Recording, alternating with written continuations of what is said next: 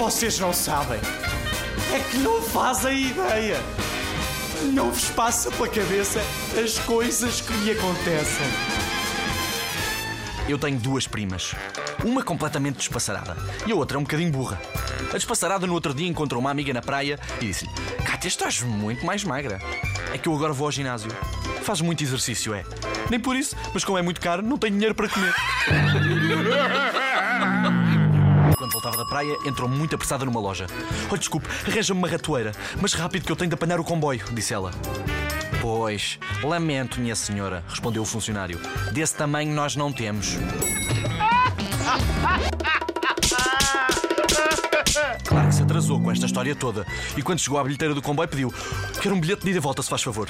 Para onde? perguntou o funcionário. Para essa, exclamou a minha prima. Para aqui outra vez? Para onde é que havia de ser?